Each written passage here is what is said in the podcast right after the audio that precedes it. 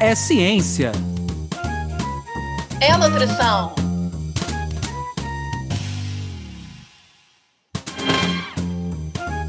É nutrição.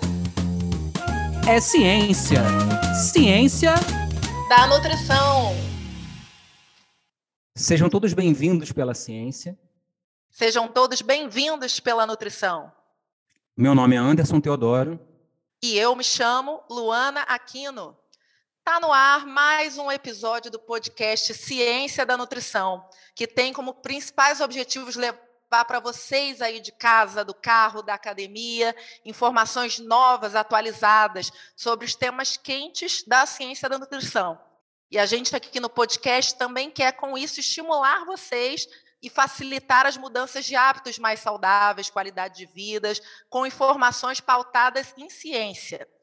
Então, a gente gostaria muito de agradecer aos nossos ouvintes que estão acompanhando a gente por aqui, nas redes sociais, e lembrar para vocês que a gente está gravando na pandemia. Então, a gente realmente conta com a compreensão em relação a qualquer desnível de, de internet, de som, e a gente sabe que vocês estão juntos da gente aí nesse 2022.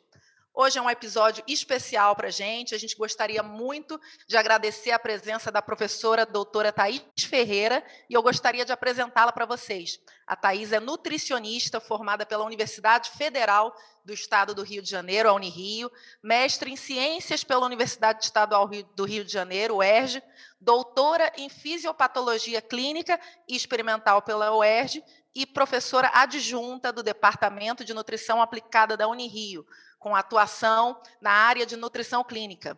Hoje a Thaís vai estar aqui no nosso podcast falando com a gente sobre o tema avaliação nutricional em pacientes hospitalizados. Seja super bem-vinda, Thaís.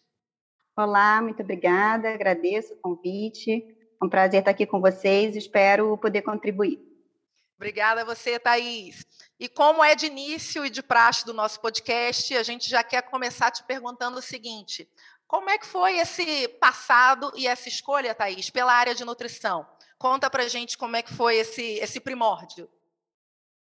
É, então, quando eu escolhi a área de nutrição, né, o meu objetivo era trabalhar com o desenvolvimento de produto. Eu pensava em questão de suplementação, produto para atleta, né? Eu nunca fui muito praticante de atividade física, mas eu era fã, então eu achava esse nicho assim interessante. Então, eu busquei uh, os currículos né, dos cursos, e aí eu não me identifiquei muito com o currículo da área de engenharia de alimentos, não, sabe? Eu vi muito cálculo, tudo, e aí achei que a nutrição era o meu caminho. Dentro do curso, acho que no primeiro ano eu, eu já mudei um pouco de direção, e, enfim, acabei tendo mais afinidade para a área de saúde pública, né, saúde coletiva e, por fim, pela área de nutrição clínica. Thaís, a gente gostaria então de, entrar com você um pouco na temática do nosso podcast de hoje, né?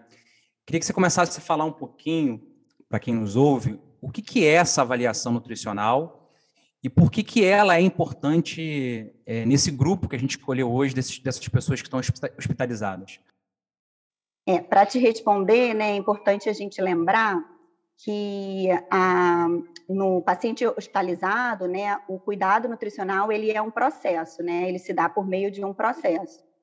E a avaliação do estado nutricional é a, a etapa inicial desse processo. Não tem como a gente seguir nesse processo, não tem como a gente seguir de maneira adequada, com a melhor assistência para o indivíduo, sem que a gente comece pela avaliação do estado nutricional. E essa avaliação do estado nutricional, ela busca identificar, né, conhecer aquele indivíduo, saber a situação que está se passando ali naquele momento, não só física, né, mas qualquer é, informação que a gente possa ter sobre metabolismo, sobre depressão ou excessos, carências, né? Como que se encontra aquele indivíduo frente ao processo de doença? Porque quando a gente fala, né, de um indivíduo hospitalizado, a gente está falando de um indivíduo que está ali para um tratamento ou que está ali para um exame. Então, a gente, além de todas as questões relacionadas à fisiologia né, do ser humano, as fases do ciclo da vida, a gente tem muitas vezes, né, na maioria das vezes, um processo de doença ali instalado. Então, a avaliação do estado nutricional serve para isso, para a gente conhecer o estado nutricional daquele indivíduo, é, naquela situação específica, e poder seguir no processo de cuidado nutricional que dali para frente, né, vai seguir com a determinação das necessidades nutricionais para que depois a gente possa é, determinar uma conduta, né? Parece óbvio, né? Mas às vezes o óbvio precisa ser dito, né? Não tem como a gente fazer uma prescrição nutricional, não tem como a gente partir para uma conduta nutricional é, no ambiente hospitalar sem que a gente tenha um diagnóstico de quem é aquele indivíduo, não só o diagnóstico de doença, diagnóstico clínico, cirúrgico, mas um diagnóstico mais completo, mais abrangente possível do estado nutricional. Perfeito, Thaís. Muito bom poder ter essa troca contigo, mas agora eu quero ter uma outra troca muito especial. Queria chamar a Camila. Camila, o que, que você tem para nos indicar hoje de leitura, de tópicos desse assunto? O que, que o pessoal de casa precisa saber sobre essa temática? Divide com a gente. Olá, Luana, olá, Anderson e olá, ouvintes do podcast Ciência da Nutrição. Começamos mais um ano com chave de ouro, com uma temática muito importante de ser discutida. Estamos observando que a nutrição clínica hospitalar pode enfrentar diferentes adversidades. Por isso, trago como dica o vídeo Desafios da Nutrição Clínica Hospitalar, da teoria à prática, para dividir com os nossos ouvintes um pouco mais sobre essa atuação do nutricionista.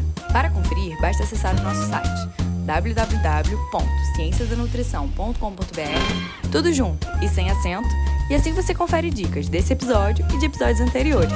Não deixe de conferir. Obrigada, Camila. Thaís, quero muito aproveitar o fato de, além de você ser uma professora, cientista, você também está na ponta ali estrategicamente, né? Estou falando do hospital universitário, estou falando de projetos, de supervisão de estágio, né? E também estou falando desse momento desafiador de saúde pública que a gente está vivendo, né? É coronavírus, é H3N2, enfim.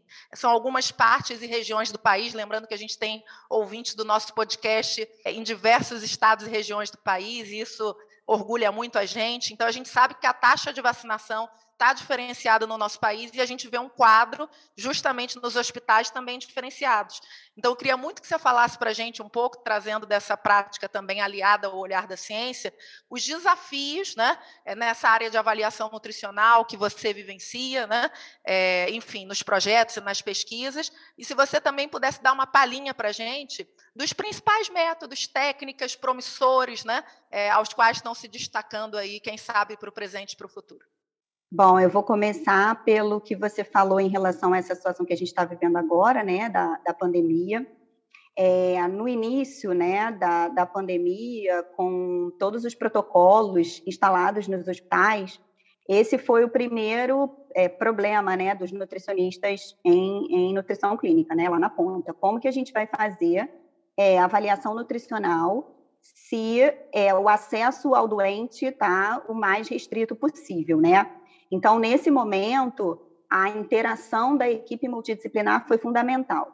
Né? Os nutricionistas tinham acesso a questões relacionadas ao histórico, é, história alimentar, como que era a alimentação em casa, questão de ganho ou perda de peso, é, aceitação ou não da dieta hospitalar, é, questão de deglutição, tudo isso no início, bem no iníciozinho, né, é, por meio da equipe, por meio da equipe de enfermagem, técnicos, auxiliares, enfermeiros, a própria equipe médica também, interação com a fonoaudiologia, com a fisioterapia, porque é, bem no iníciozinho o acesso dos nutricionistas era é, restrito, muito limitado a esses pacientes. Então era uma coisa secundária, né? A gente trabalhava mesmo com dado secundário. Então era essas, eram essas as informações que a gente buscava para estabelecer ali qual era a conduta nutricional com o avanço da, da pandemia, né, a, a, aí uma brandada dos números, o profissional nutricionista voltou a ter um contato direto com o paciente ainda no ano passado, né? É, e aí, mais uma vez, com todos os cuidados de equipamento de proteção individual, né? É, limitação de, de um, único profissional por enfermaria, a gente pôde retomar, pelo menos, é, a, a visão, né? O olho no olho, a ectoscopia, que já nos ajuda muito, né? O exame físico, ver aquele indivíduo. Então, isso já foi um avanço muito grande. Ver falar, mesmo que ainda não tocar, já foi um avanço muito grande para a avaliação nutricional, que trabalha muito com a questão da anamnese, né? Uma anamnese bem feita nos ajuda muito. E aí, agora, evoluindo, mesmo agora, os nossos alunos no estágio e todos os profissionais do, do, dos hospitais já têm a condição de realizar uma avaliação do estado nutricional mais completa, incluindo né, as medidas antropométricas, incluindo é, é, exame físico com contato, né, palpação, é, verificação das mucosas, tudo. Então, na pandemia foi um processo e foi importante porque foi necessário a gente é, lidar e lançar mão com mais intensidade de um ou outro método né, que compõe essa avaliação do estado nutricional. E aí eu acho que eu posso completar a minha resposta né, para a sua pergunta, que é em relação aos métodos, né? A, quando a gente fala de avaliação do estado nutricional, inicialmente as pessoas pensam logo em antropometria. O que, é antropometria? Né? A medida, a ferição de medidas corporais. Muitas pessoas pensam logo nisso. Mas é, eu gostaria que todos né, abrissem agora um pouco mais as ideias para pensar que, na verdade, a avaliação nutricional é composta de vários métodos. Métodos objetivos e métodos subjetivos, né? É, coletar uma boa história, tanto da doença quanto uma história dietética, uma anamnese alimentar, é, saber da evolução do ganho, perda de peso, né, saber o que come e o que não come, se diminuiu, quando diminuiu a ingestão alimentar, por quanto tempo. Tudo isso nos ajuda muito. Né? A gente tem métodos de triagem nutricional, então, na chegada daquele indivíduo no hospital, é importante a gente identificar o risco nutricional, né, para poder racionalizar melhor e direcionar melhor os nossos recursos dentro do hospital. Então, o indivíduo que, é, que tem mais risco de desnutrição, ele recebe né, uma avaliação mais completa logo, imediatamente. O indivíduo que tem menor risco pode deixar essa avaliação para um segundo momento, né? Então, a gente tem métodos de aferição dessas medidas, sim, peso, estatura, comprimento nas crianças, perímetros, dobras cutâneas, tudo isso faz sim parte da avaliação do estado nutricional, mas não é só isso, né? A gente olha exames laboratoriais, o próprio diagnóstico, o impacto da doença no metabolismo, tudo isso vai compor uma avaliação completa do estado nutricional. E eu acho que você falou em desafios também, né? Mesmo fora da pandemia, a gente enfrenta alguns desafios para conseguir realizar todos esses métodos, né? Muitas vezes, né, a gente vê os colegas, e mesmo no nosso hospital universitário, né, a gente tem algumas limitações de infraestrutura relacionadas a equipamentos e tudo, balanças mal posicionadas, não calibradas, não disponíveis até em algumas enfermarias, mas eu gosto sempre de falar para os alunos que sempre dá para a gente fazer alguma coisa. Então, tem os métodos, tem os métodos de triagem, né? A gente pode fazer esses questionários, tem avaliações que são subjetivas, a gente pode realizar algumas medidas antropométricas, inclusive quando o indivíduo não pode levantar do leito, né? A gente tem como fazer perímetros, circunferências. Então, eu gosto sempre de mostrar para os alunos e trabalhar mesmo no dia a dia com essas alternativas, né? Claro que se a gente puder fazer uma avaliação completa, né, composta de anamnese, questionários, exames laboratoriais e medidas corporais, vai ser ótimo. Mas se a gente não puder, a gente vai trabalhar com o que tem ali, né, na mão. E buscar também trabalhar num outro sentido, né, que é conscientizar os gestores da importância de ter essa infraestrutura, da importância de ter esses instrumentos, né? A gente busca lá desenvolver até nos projetos de extensão, de pesquisa, então um instrumento para avaliar o consumo alimentar no hospital, quanto que o indivíduo está se alimentando ali no hospital, né? Então a gente não existe, mas a gente busca fazer e tentar é, é, implantar, é, sensibilizar o gestor da importância de ter uma balança calibrada, sensibilizar a equipe de enfermagem, que muitas vezes é a que tem o primeiro contato com o indivíduo, até ali no ambulatório, né? O paciente cirúrgico muitas vezes chega no hospital direto para o centro cirúrgico, quando é uma cirurgia eletiva. Mas se o, a equipe anterior teve contato né, na entrada dele, já fez uma avaliação clínica que dá conta de algumas medidas antropométricas, já ajuda muito o nosso trabalho. Então, acho que conscientizar toda a equipe, é, trabalhar junto à gestão do hospital, mostrar a importância dessa avaliação nutricional, faz toda a diferença para a gente vencer esses desafios, né? Que a gente encontra muitas vezes para realizar essa avaliação mais completa. Thaís, pensando na avaliação nutricional desses pacientes hospitalizados como uma área da ciência da nutrição que a gente acaba estudando, é, o que, que, você tem lido assim de trabalhos científicos com relação a essa área é, da avaliação nutricional? Quais caminhos você vê de novidade que vem surgindo nessa área? E como é que a gente consegue implementar isso dentro do nosso dia a dia, em termos, como você falou, com todas essas dificuldades que a gente tem, como é que a gente pode aliar essa prática da ciência é, numa prática nossa cotidiana é, do trabalho profissional? Então, é, a gente sempre tem que pensar que quando a gente está falando de um indivíduo hospitalizado, a gente está falando de um cenário em que o risco de desnutrição é muito grande. A gente tem é, pesquisas clássicas né, no Brasil e também fora do Brasil que mostram que essa prevalência de desnutrição no hospital é muito grande. Né? Então, no mundo, assim, pode variar, sei lá, de 15% a 70%, dependendo de que tipo de indivíduo a gente está falando, de que tipo de paciente a gente está falando, ou de que tipo de estabelecimento de saúde que a gente está falando. A gente tem um estudo clássico no Brasil, que é o Ibranutri, que apesar de ser um pouquinho antigo, né, é, a gente continua citando ele até hoje, porque ele foi realizado em diversos hospitais, né, a gente chama de estudo multicêntrico, realizado em hospitais do país, de, de 12 estados da federação, e que mostrou para a gente que a prevalência de desnutrição nos hospitais brasileiros fica perto de 48%. Então, assim, é bastante coisa. Quase metade das pessoas que estão internadas nos hospitais brasileiros são desnutridas. Então, essa é uma coisa para a gente pensar que é um cenário de risco importante para a desnutrição. E uma dificuldade que a gente tem grande, né, é da padronização dos critérios para esse diagnóstico de desnutrição e também padronização de critérios para avaliação do estado nutricional. E aí é, tem um grupo né, de pesquisadores que se reuniu há uns dois anos e segue trabalhando, tentando estabelecer critérios padronizados para esse diagnóstico de desnutrição.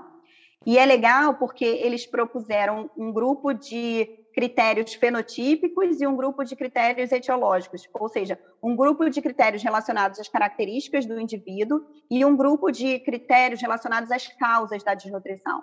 E aí, se a gente tiver pelo menos um critério relacionado às características do indivíduo e um critério relacionado à causa da desnutrição, a gente poderia fazer esse diagnóstico de desnutrição. E aí, como eu estou falando, o objetivo é vencer essa limitação do equipamento, vencer essa limitação de diversos critérios né, utilizados no mundo inteiro.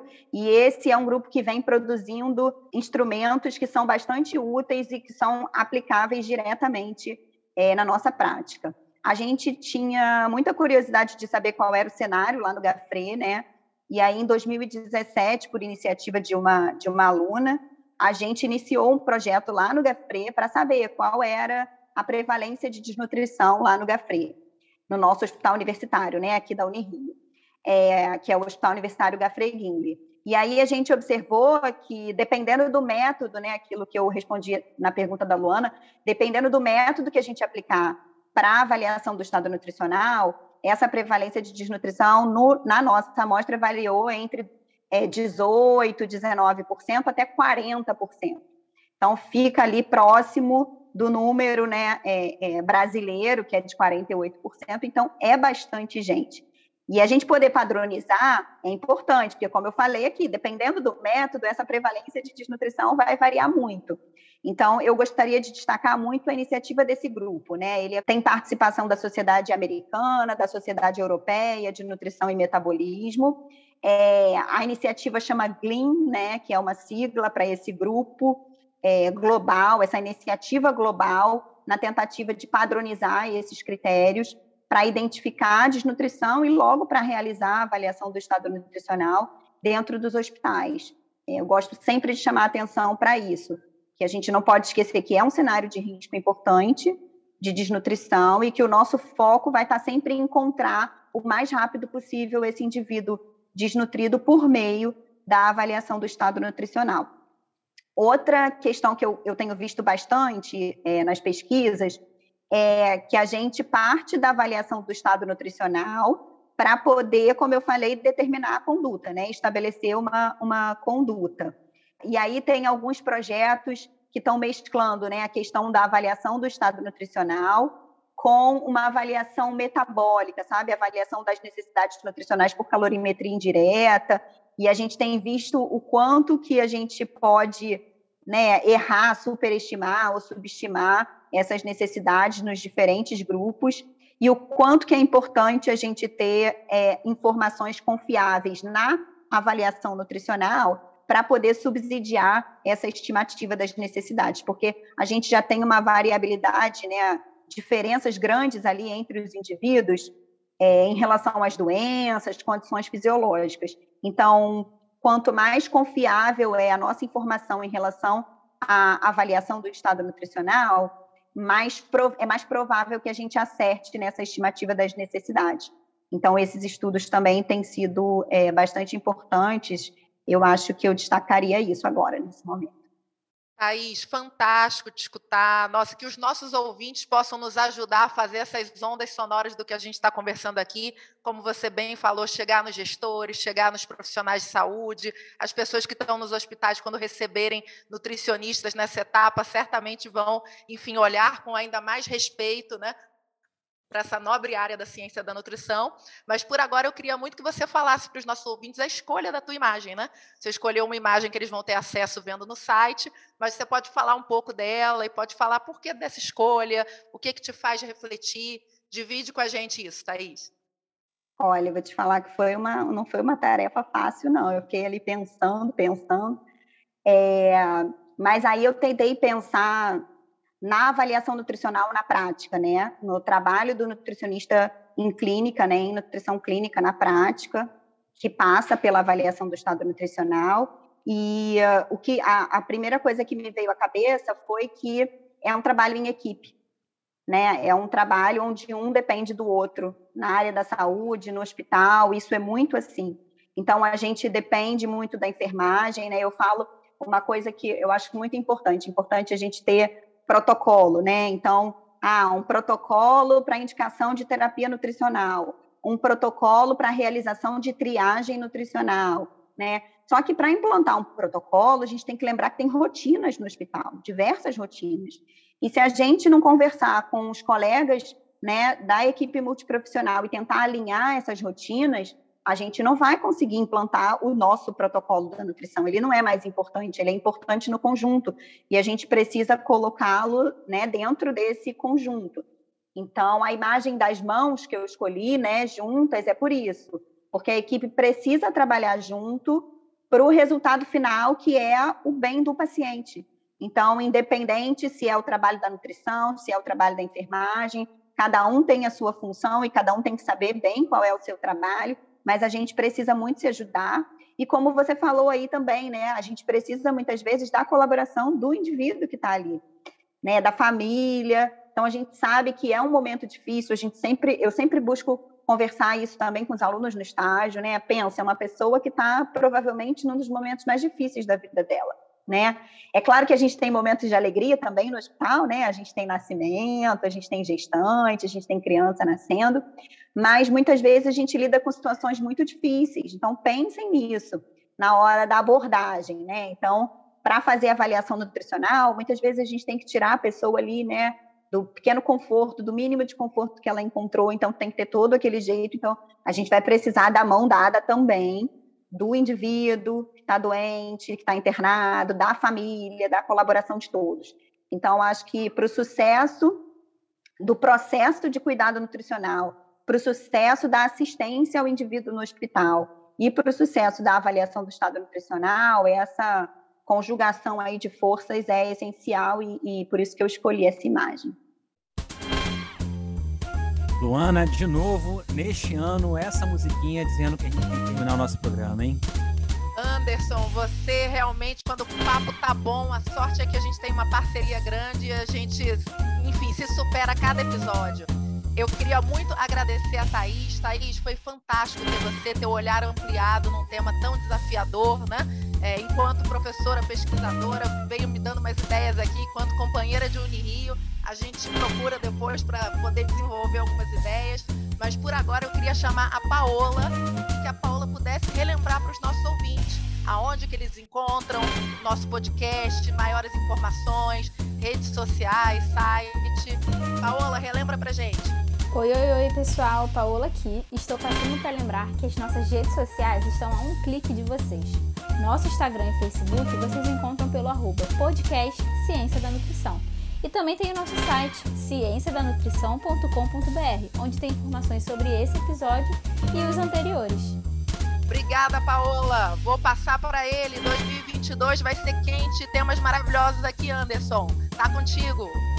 Obrigado, Luana, pela parceria. Thaís, queria muito agradecer a sua participação aqui conosco, a sua disponibilidade.